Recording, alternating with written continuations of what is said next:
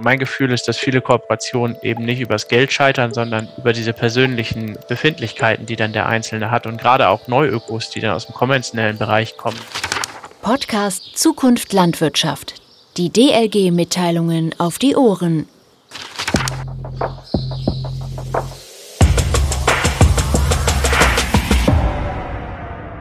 Deep Dive. Jetzt kommen wir zum zweiten Teil und wollen dabei nochmal äh, besonders beleuchten, worum es wirklich geht, was die entscheidenden Faktoren für den Erfolg oder auch Misserfolg einer Kooperation in diesem Bereich sind.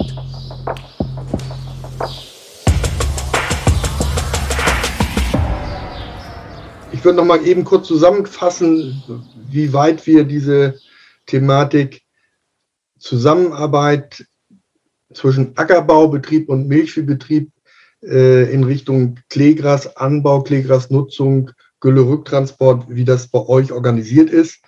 Ähm, du hast insgesamt etwa 600 Hektar zu bewirtschaften, 650. Dein äh, Nachbar hat gute 200 Milchkühe. Ihr seid örtlich sehr nah aneinander dran, das ist ja auch nicht unwichtig.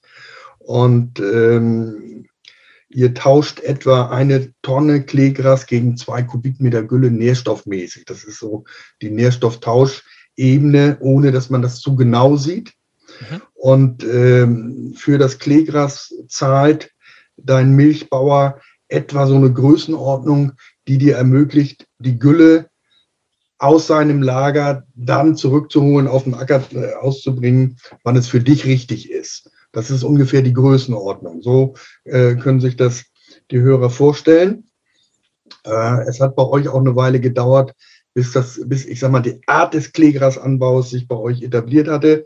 Äh, vor deiner Zeit war es eine Untersaat, die aber nicht sehr gut äh, gelungen ist äh, über die Jahre aus unterschiedlichsten Gründen. Und du hast es entwickelt auf eine späte Blanksaat Ende August, Anfang September mit großer Akribie.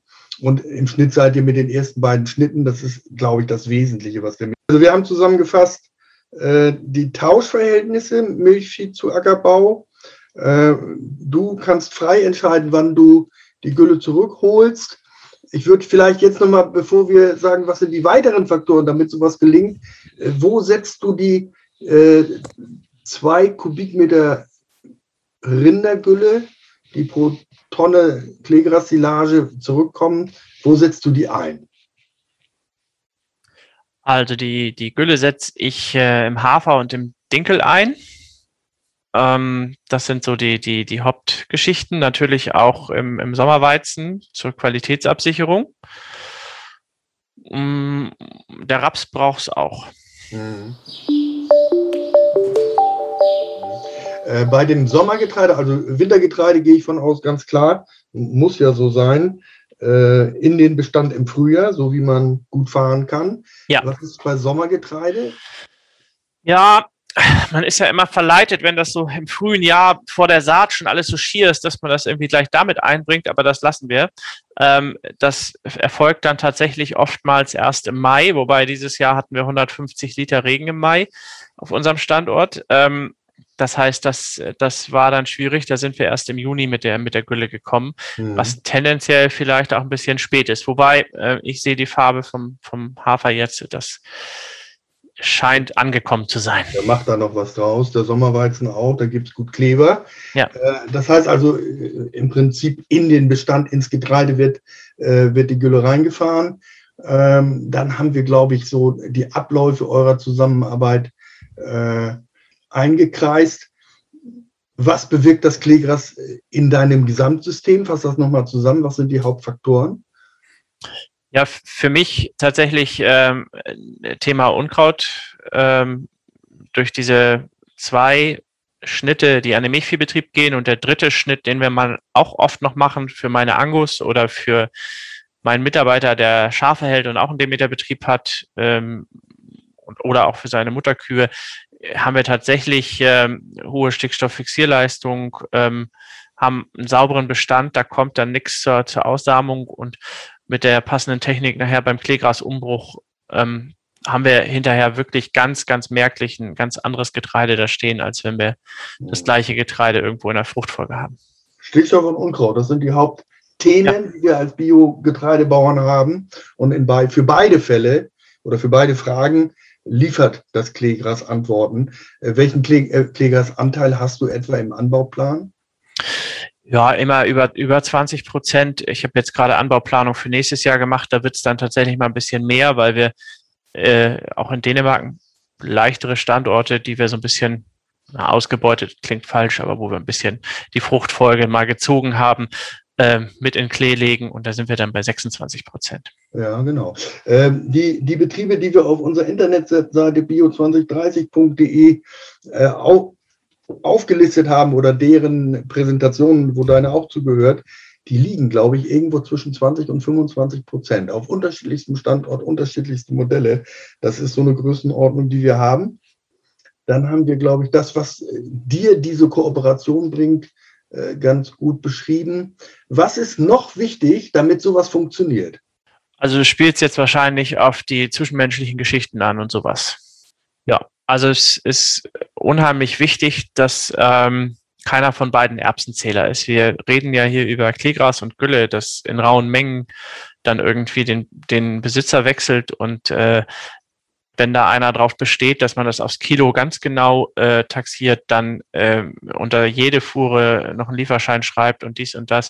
Natürlich alles, was, was im Rahmen der, der äh, Bioverordnung notwendig ist an Papieren, wird natürlich geregelt. Aber äh, man muss da einfach äh, miteinander, auch mit einem großen Daumen und wegen ein paar hundert Euro fange ich gar nicht an, nachzudenken miteinander, wenn da irgendwo Differenzen sind. Da hilft der eine und da hilft der andere und ob wir nun Silo abdecken bei ihm, das ist schon, das gehört schon einfach dazu. Dann sind wir eben mit allen Mann zwei Stunden zum Silo abdecken. Da hinterher gibt's ein Würstchen und ein Bier und man schnackt ein bisschen und da haben wir uns noch nie eine Rechnung drüber geschrieben. Ähm, wer das nicht kann, der muss es sein lassen. So eine hm. Kooperation.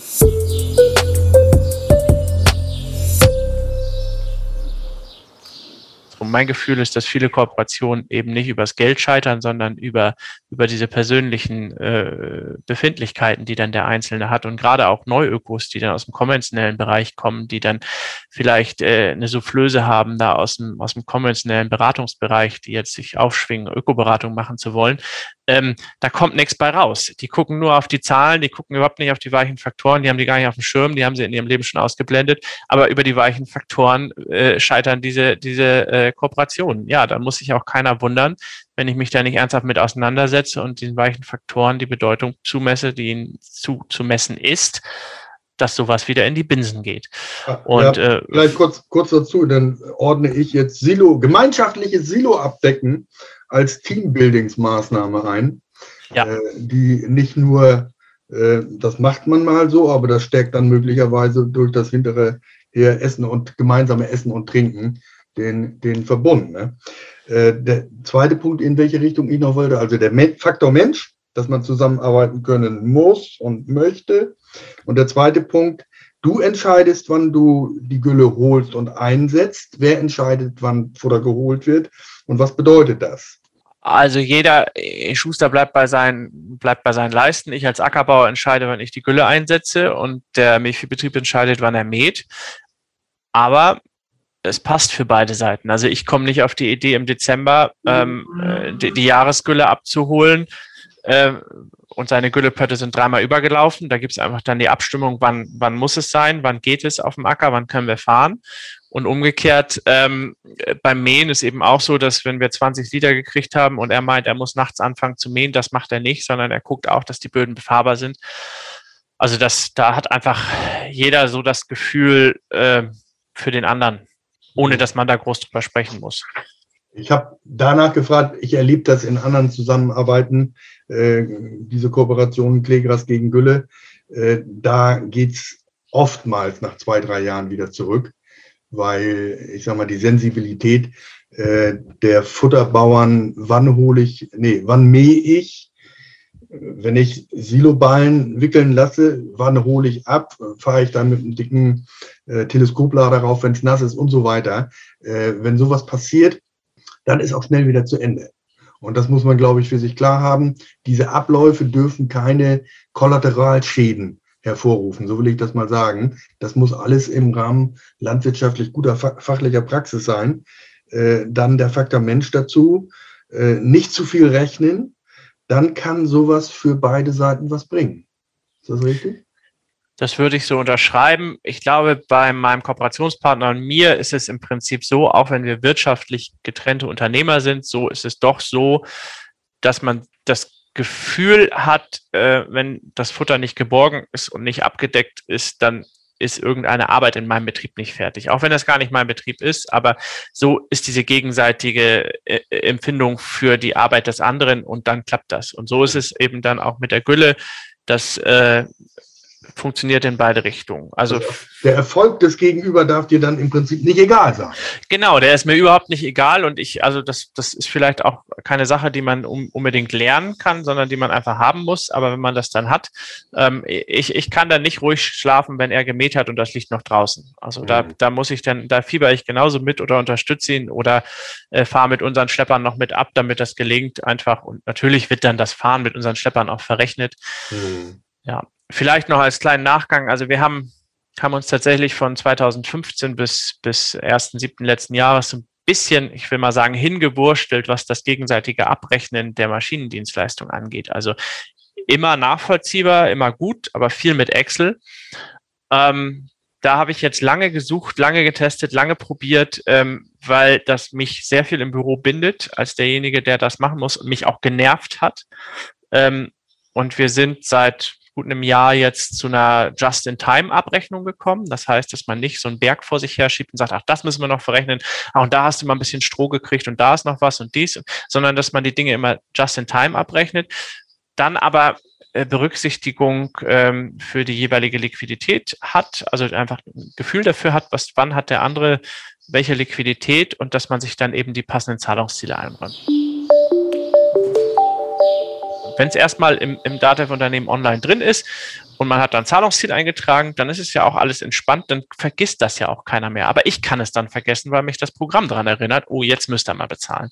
Ja. Also das, das ist auch super wichtig, dass man da so eine, so, ein, so eine Dynamik findet. Ansonsten ist es nämlich auch belastend, wenn man gegenseitige Verbindlichkeiten irgendwie offen hat und äh, die dann erinnern soll oder Zettelwirtschaft oder keine Ahnung. Und wir haben tatsächlich viel probiert und haben jetzt seit einigen Wochen ein Programm, ähm, was äh, diese Dinge abbildet. Und ich hätte nicht geglaubt, dass es die eierlegende Wollmilchsau gibt, aber sie gibt es und wir haben sie. Sie ist, billig, sie ist nicht billig, aber ich habe äh, auch noch den Wunsch gehegt an den Hersteller vor einigen Tagen, doch bitte äh, das die Getreideeinlagerung und die Lieferscheinerstellung und Trocknungskosten hinterlegen, Trocknungskostentabelle hinterlegen und so, dass sie das noch mitentwickeln. Zwei Wochen hat es gedauert, das Ding ist umgesetzt, ähm, ist mit drin und es ist wirklich phänomenal gut. Na, ist doch super. Ich habe noch mal eine Frage, äh, jetzt rein organisatorischer ähm, Charakter. Äh, aus deiner Sicht, wie weit dürfen der Milchviehstall und die Flächen auseinander sein, dass das Sinn macht, das Klegras wegzuholen und die Gülle irgendwann wieder zurückzufahren? Ja, aufgrund der guten Situation, die wir haben, habe ich mich da noch nicht so mit auseinandergesetzt, rein rechnerisch zu sagen, okay, ab welchem Kilometer wird es unwirtschaftlich. Wir haben die dänischen Flächen in 20, 25 Kilometer Entfernung und ähm, auch von dort fahren wir gegebenenfalls ähm, mal Klegras weg, kriegen dann aufgrund der Restriktion der Grenze aber Nährstoffe aus Dänemark, ähm, weil das Rüberfahren mit Nährstoffen eben nicht möglich ist. Ähm, da sind die Dänen so ein bisschen tricky ich würde sagen, je dichter man beisammen ist, desto besser. Also gerade wenn es eben eben darum geht, dass der Silohaufen am Kuhstall liegt und man mit Ladewagen diese Strecken äh, fahren soll, dann hilft das. Kann man das. sagen, Kilometer Entfernung einstellig? Dann kann man da gerne drüber nachdenken. Wenn man keine Alternative hat, dann sind zweistellige Kilometerzahlen äh, bestimmt auch noch denkbar. Also der, dann der haben ja beide immer noch was gewonnen. Man muss dann nur einfach äh, nochmal einen pfiffigen Berater aus dem Ökoring dazuziehen und sagen, so, sag mir mal, ähm, wo, wo könnten da jetzt Mehrkosten entstehen? Äh, wie fangen wir die auf? Wie, wie strukturieren wir das? Ähm, das ist ja dann zweimal der Weg quasi. Also einmal mit der Gülle und einmal mit dem Kleegras. Aber das lässt sich ja ausrechnen. Und wenn dann beide bereit sind, dem Rechnung zu tragen, dann hat man ja noch ein bisschen Spielraum, das für beide irgendwie auszugleichen. Okay, haben wir eine Orientierung. Ich Auch finde ganz interessant zu hören, von wem dieses Programm stammt, das so großartig ist. Also ich kann wirklich, äh, wirklich nur lobende Worte finden. Ich habe, die bewerben das auch, ich sage gleich den Namen auf der Homepage und da steht auch der Preis, sichtbar für alle. Und dann fängst du erstmal an, Schnappatmung zu kriegen. Und du denkst so, hu. Und dann rechnest du das durch deine Hektar und dann wird die Schnappatmung weniger. Aber der Clou bei der Sache, es gibt ja auch Mitbewerber, die sind dann vielleicht gleich teuer oder ein bisschen teurer. Die wollen aber alle Daten sammeln ohne Ende und scheißen dich zu mit Daten. Und da muss man auch wirklich scheißen sagen dürfen. Und dann musst du noch jemanden anstellen, der diese Daten sortiert. Und das hat Agrarmonitor im Griff. Agrarmonitor ist wirklich Pleach. Da fallen viele Daten an, aber die sind so strukturiert, dass du da nicht jemand für einstellen musst, der diese Daten noch managt. Und du hast wirklich alles in einer Hand. Und die Leute sind so kompetent und so gut dabei. Also ähm, phänomenal. Schön zu hören. Ja, die eierlegende Wollmilchsau ist am Markt. Das äh, ist gut. Du brauchst eine gewisse Größe, dass du sozusagen diese Investition rechtfertigen kannst. Aber ähm, äh, wie gesagt, wir mit unseren 600 Hektar, das kann ich gut rechtfertigen und äh, vor allem auch äh, die, diese Händelbarkeit wunderbar. Wir haben komplett alles eingestellt, das ist direkt, äh, ich glaube, wir haben eine Woche Einstellungszeit gebraucht, ähm, bis wir alle Konten hinterlegt hatten mit Export äh, zu, zu, zu unserem Buchführungsprogramm, alle Kostenstellen, alle, alle ausbringen. Organisiert zurückholen und ausbringen. Genau, vielleicht macht man eigentlich ein Deal mach mal noch dazu sagen, dass wir die Gülle verschlauchen. Das ist in der Regel auch immer ein bisschen teurer. Mhm. Ähm, also bei uns wird die Gülle überwiegend verschlaucht, besonders im Frühjahr uh, in den stehenden Bestand und das kostet eben ein klein bisschen mehr, aber deswegen können wir auch die Gülle mit LKWs zufahren mhm. und äh, die Kosten dafür äh, entsprechend ungefähr der Entlohnung des Kleegrases, so dass wir da als Ackerbauer kostenneutral. Nochmal, das ist eigentlich nicht unwichtig, weil da hat jemand zu Ende gedacht, wie kriege ich denn die Gülle äh, bodenschonend wieder zurück? Und äh, Verschlauchung ist ja noch nicht Standard. Also sobald da so ein bisschen Steine auf dem Acker liegen, hat das ein Ende mit der Verschlauchung. Das erleben wir eben in Dänemark. Ähm, dann, dann schreit er gleich Kakao, dann hat er Angst um seinen Schlauch. Mhm. Aber das Bestechende ist wirklich, die sind hier sehr spezialisiert oben und die haben tatsächlich dann äh, irgendwie Raupenschlepper, ähm, und da siehst du nichts von. Ne? Also wenn die durch sind, da siehst du nichts von. Und ähm, wir haben das mit den Fahrspuren und dem Lenksystem jetzt auch so zurecht, dass die äh, dann, wir haben ja sechs Meter Fahrspuren, dass sie die äh, das Gestänge dann wählen, mit dem sie diese sechs Meter Fahrspuren befahren können. Und äh, machen keine Schäden, da siehst du nichts von. Sonst ist das natürlich auch beim Hacken, wenn die dann überall durchgeprescht sind, dann tut sich auch die Kamera von der Hacke nachher schwer. Äh, aber wenn sie die Spuren nutzen, die da sind, dann ähm, bitte ein Schuh von. Mhm. Das war ja nochmal ein guter Hinweis.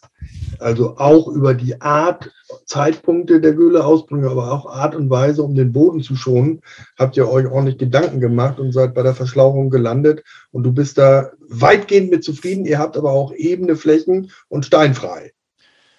Ja, genau. Also steinfrei ist wirklich die Grundvoraussetzung. Aber wir haben eben auch oft Entfernungen, wo du dann ganz andere Sachen schaffen kannst, wenn du, wenn du mit LKWs zufährst und ja. äh, ähm, also Tagesleistung erreichen kannst. Und dann kommt das ja wieder, ne? Wenn du im Mai dann 150 Liter hast und willst im Mai Gülle ausbringen und hast vielleicht äh, zehn Tage gut und Befahrbarkeit ist da und danach ist wieder Schluss, ja, dann sollst du natürlich auch sehen, dass du in den Tagen dann alles zurechtkriegst, was du zurecht haben willst. Dann wollen natürlich alle, aber also das ist das, ne?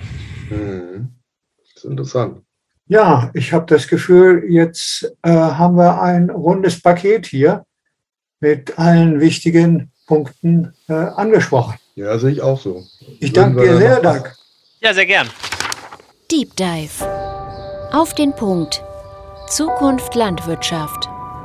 Der Podcast der DLG Mitteilungen. Alle Podcasts der DLG Mitteilungen auf die Ohren finden Sie bei iTunes, Spotify, Google, Deezer und Co. Und wenn Sie mehr erfahren wollen, klicken Sie sich ins aktuelle Heft der DLG Mitteilungen www.dlg-mitteilungen.de. Bis zum nächsten Mal.